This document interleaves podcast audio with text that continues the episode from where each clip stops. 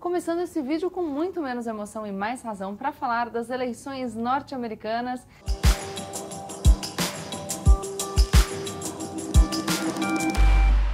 Olá pessoal, como eu sempre digo, a partir de agora, menos emoção e mais razão. Aproveita para se inscrever no canal, deixar o seu like e compartilhar o vídeo com seus amigos começando esse vídeo com muito menos emoção e mais razão para falar das eleições norte-americanas e eu ressaltei aqui o menos emoção porque a verdade é que eu já gravei metade do vídeo e aí eu percebi que a minha câmera tinha parado de gravar. Então estou fazendo de novo. O que seria isso?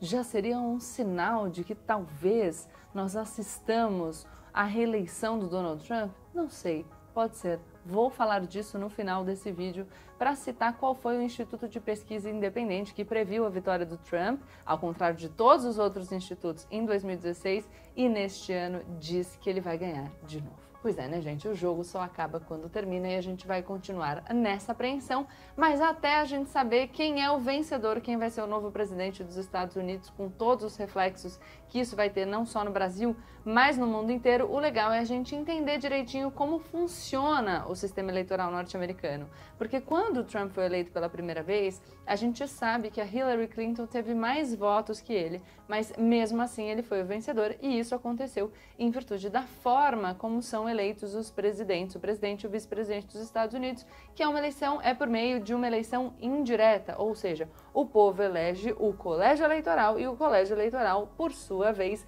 elege o presidente e o vice-presidente. Talvez vocês já tenham visto outras explicações sobre o sistema eleitoral norte-americano por aí, mas eu achei interessante a gente falar por aqui também, porque eu sei que tem muita gente que consome o conteúdo do canal e gosta principalmente do jeito que eu converso sobre os assuntos. Então vamos explicar como funciona o sistema por lá, do nosso jeito. Primeira coisa que a gente precisa pensar é o sistema eleitoral norte-americano ele foi previsto pela Constituição, a primeira Constituição americana, que é de 1787, portanto faz bastante tempo. As ideias políticas eram diferentes, enfim, tudo era muito diferente há muitos anos.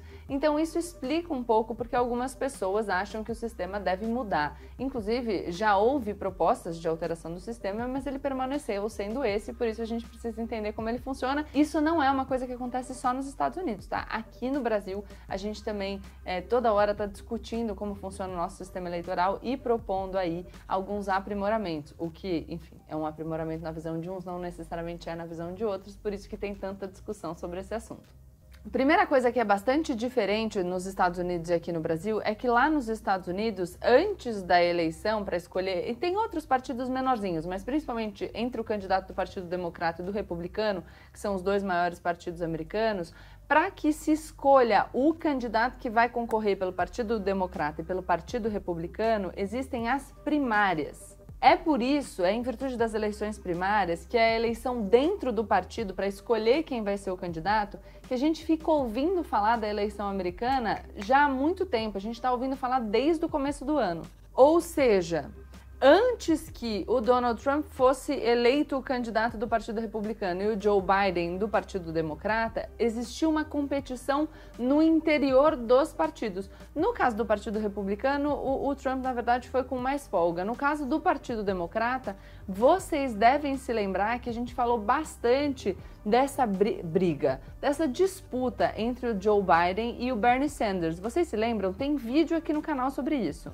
Ok, entendido esse passo das primárias, que, enfim, tem debate, tem propaganda na TV, todo mundo participa disso de forma muito intensa, vamos entender como é que funciona a escolha do presidente e do vice-presidente pelo colégio eleitoral. É o seguinte: na eleição, a população norte-americana vai escolher não diretamente o Trump ou o Biden, mas vai escolher, a partir da sua preferência pelos candidatos, os delegados que vão votar representando determinado estado. Então, quem vai escolher presidente e vice-presidente são os delegados. No total, são 538 delegados representando todos os estados, o que significa que para um presidente ganhar, para o candidato ganhar, ele tem que ter pelo menos 270 votos. A quantidade de delegados de cada estado está relacionada com a quantidade dos representantes desse estado no Congresso e, consequentemente, com o tamanho da sua população.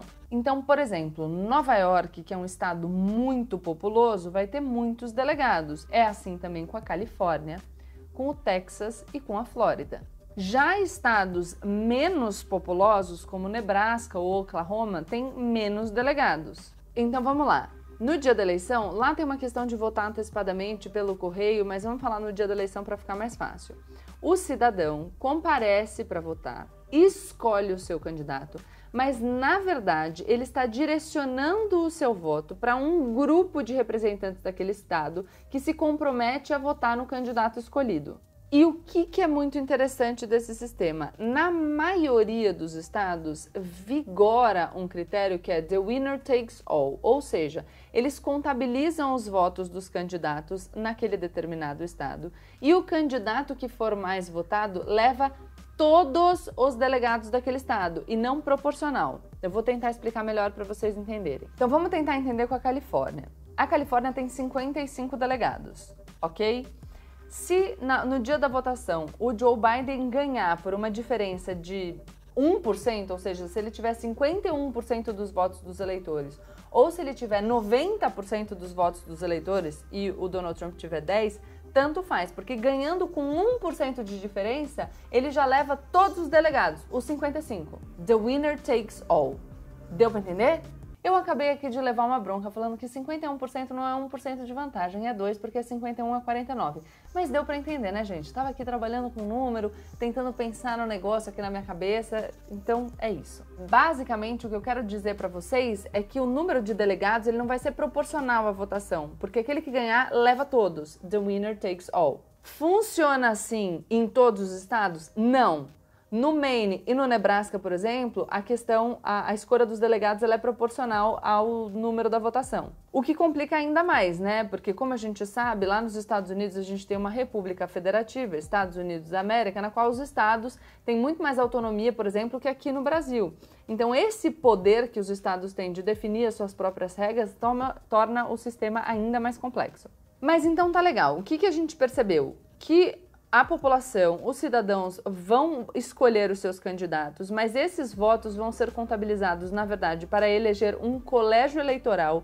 E este colégio eleitoral, composto por 538 delegados representando os estados a partir da sua bancada no Congresso Nacional, consequentemente, a grosso modo, a partir da sua densidade populacional, é esse colégio eleitoral de 538 delegados que vai escolher quem vai ser o novo presidente da República. E para um candidato ganhar, ele precisa ter pelo menos 270 votos. Ufa, acho que deu, tomara que tenha dado para entender. E aí, vocês viram que quando eu estava dando o exemplo da Califórnia, eu já falei que na Califórnia deve ganhar o Joe Biden, certo? Por que, que eu falei isso? Porque a Califórnia tradicionalmente vota no Partido Democrata. Assim como o Mississippi tradicionalmente vota no Partido Republicano.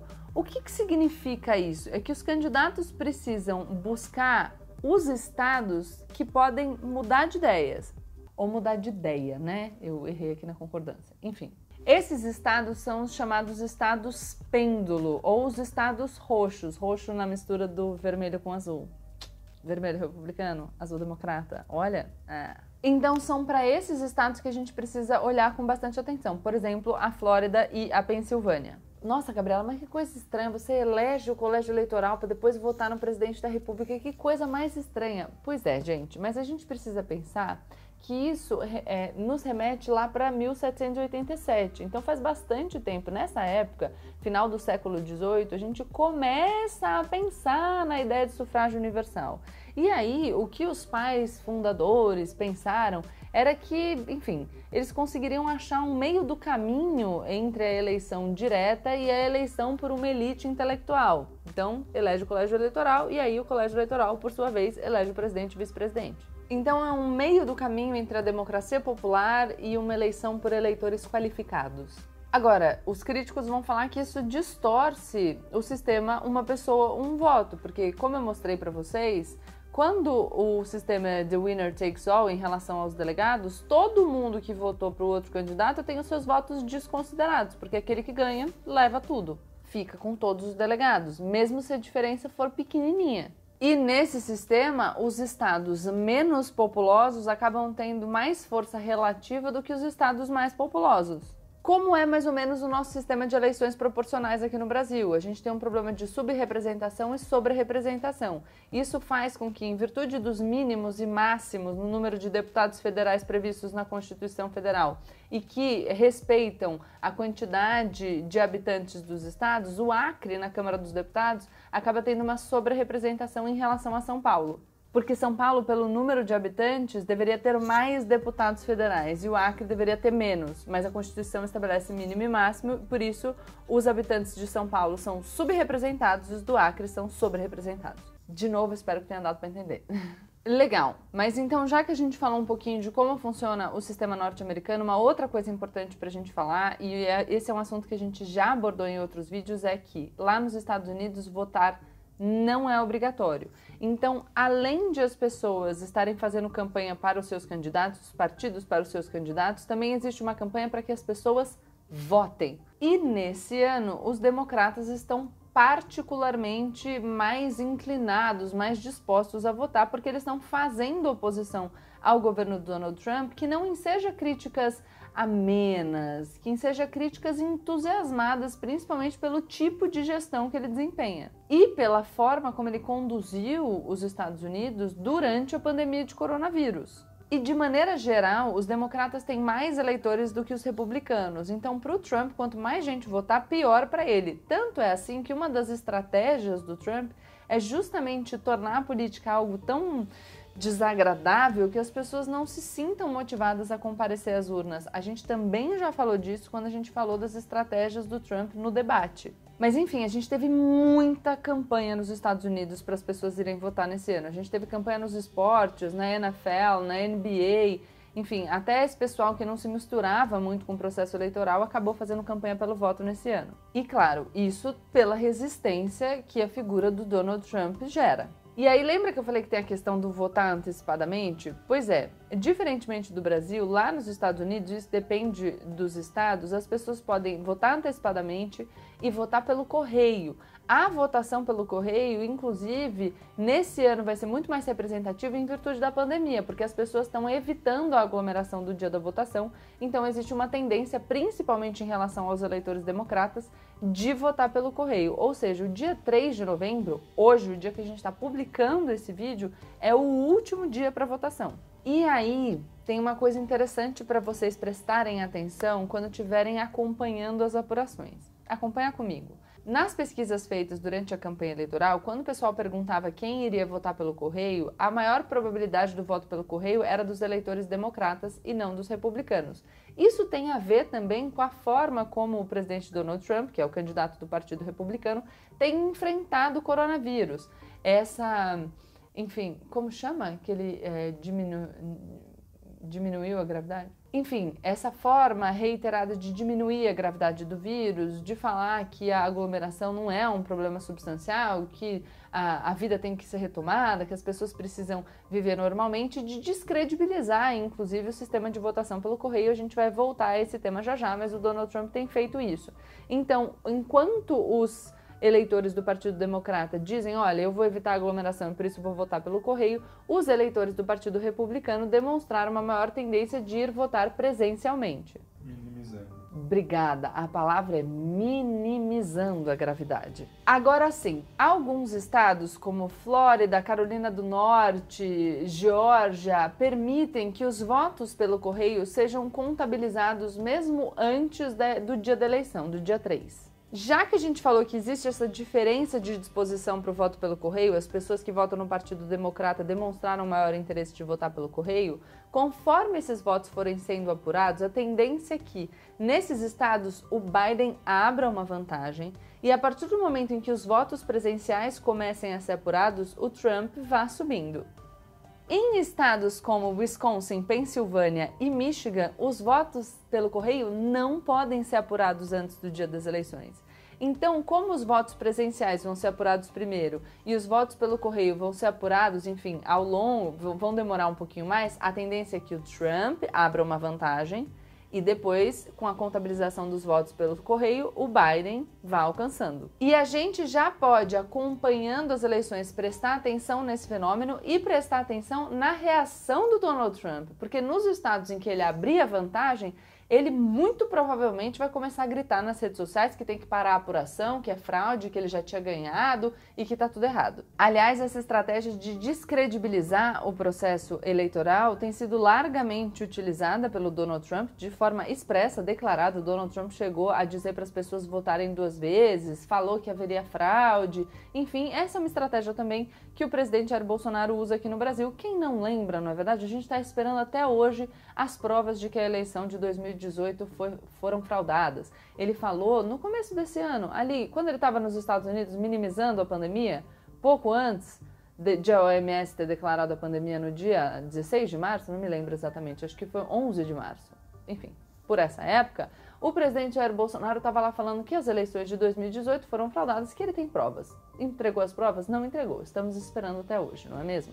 Quer dizer, alguém deve estar esperando. Eu, particularmente, acho que ele falou sem ter prova nenhuma, né? Porque se tivesse, já tinha entregado. E por que, que é particularmente perigosa essa estratégia do Donald Trump de tentar descredibilizar o processo eleitoral? Porque ele também já indicou que, caso ele considere que o processo pode ter sido fraudado, ele pretende judicializar a questão, ou seja, levar essa questão para a Suprema Corte. Suprema Corte essa para a qual ele acabou de indicar uma juíza que pode ser a peça-chave para o desempate dessa questão, por exemplo. Mais uma vez a câmera parou de gravar no meio do vídeo, só porque eu estava falando que o Bolsonaro mentiu a respeito da fraude nas eleições. Eu não sei se vocês acreditam em energia, gente, mas tem alguma coisa aí no ar. Bom, a gente já falou de qual é a relevância que o resultado das eleições norte-americanas tem no Brasil e no mundo inteiro. Tem outros vídeos aqui no canal sobre isso. Mas a gente sabe que o presidente Jair Bolsonaro é uma cópia mal feita do presidente Donald Trump e que, inclusive, esse alinhamento automático, essa propaganda que o Bolsonaro e a sua família fazem para o Donald Trump, pode significar um ruído aí na relação entre os dois países se o Biden for eleito no lugar do Donald Trump. O Biden é bem diplomático, enfim, acho que a gente é, não, não vai experimentar uma alteração muito significativa, uma animosidade muito significativa, mas a gente já viu aí declarações do Biden relacionadas, por exemplo, à preservação da Amazônia, que em muito destoam da postura adotada pelo Donald Trump e que é, consequentemente, a postura adotada no Brasil pelo presidente Jair Bolsonaro. E claro, o presidente Jair Bolsonaro, ele surfa, ele é eleito nessa onda de fortalecimento desses populismos de direita no mundo que devem muito ao Donald Trump, porque os Estados Unidos são um país é, mais poderoso do mundo e, consequentemente, quem é eleito para ser presidente dos Estados Unidos tem uma força simbólica muito grande no mundo inteiro. E aí, já falando um pouco sobre a nossa expectativa para o resultado das eleições, vocês já devem ter visto que a grande maioria das pesquisas mostra um favoritismo do Joe Biden com uma vantagem ainda maior do que aquela apresentada pela Hillary Clinton em 2016. Não obstante a Hillary tivesse essa vantagem em 2016 e não obstante ela tenha recebido o maior número de votos, quem foi eleito, como a gente sabe, é o Donald Trump. E a má notícia é que o Trafalgar, eu não sei exatamente como se pronuncia, Group, que é um instituto de pesquisas independente, que em 2016 foi o único a prever a vitória do Donald Trump, disse que o Trump será reeleito.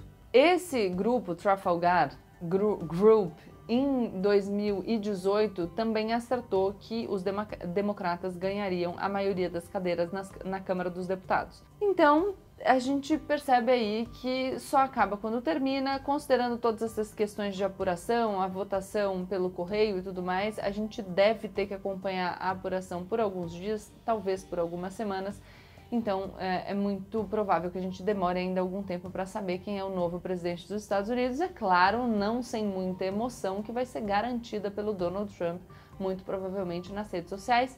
Então, fiquem atentos. Espero que vocês tenham entendido um pouco como funciona é, o sistema eleitoral norte-americano. Acompanhem as apurações e vamos torcer, né, galera? Vamos torcer. Declaradamente aqui. É isso, gente. Espero que vocês tenham gostado. Um beijo, não se esqueçam de deixar o like de vocês, se inscreverem no canal e compartilharem o vídeo com seus amigos. Tchau!